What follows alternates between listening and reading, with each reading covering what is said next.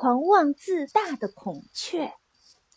一年一度的鸟鸟儿时装表演大赛开始了，所有的鸟儿都攒足了劲头，向评委们展示着他们这一年设计的作品。最终，孔雀小姐设计的一款时装获得了评委的好评，受到了现场观众的一致认可，拿下了该年度的时装设计金奖。在随后的颁奖大会上，春风得意的孔雀手举奖杯和鲜花，所有的镁光灯都对准了孔雀小姐。动物记者们纷纷对孔雀进行采访。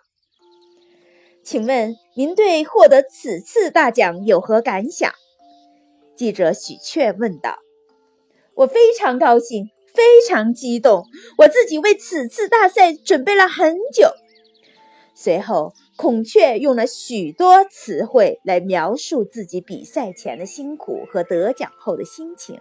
因为一时高兴，孔雀竟然忘了感谢一直以来同样付出了很多努力的经纪公司和服务人员。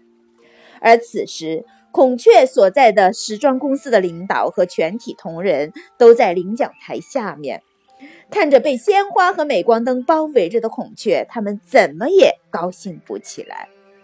特别是公司的老总三英山鹰，他沉着脸坐在那里闷闷不乐。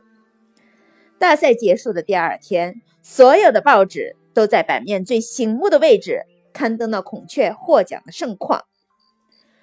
出人意料的是，第三天，报纸就在头版头条的位置刊登了三鹰老总炒掉孔雀的消息，以及孔雀拎着奖杯孤独地站在街头的照片。从报纸的照片上，人们不难发现，孔雀脸上已全然没有了获奖那天的容光焕发，取而代之的是深深的失落。孔雀之所以在两天的时间里就出现了如此大的落差，根本原因在于他成功之后不懂得低调，妄自尊大。做人做事素来就有高调低调之分。人们常说高调做事，低调做人，这是因为高调做事是立身之本，低调做人是高调做事的润滑剂。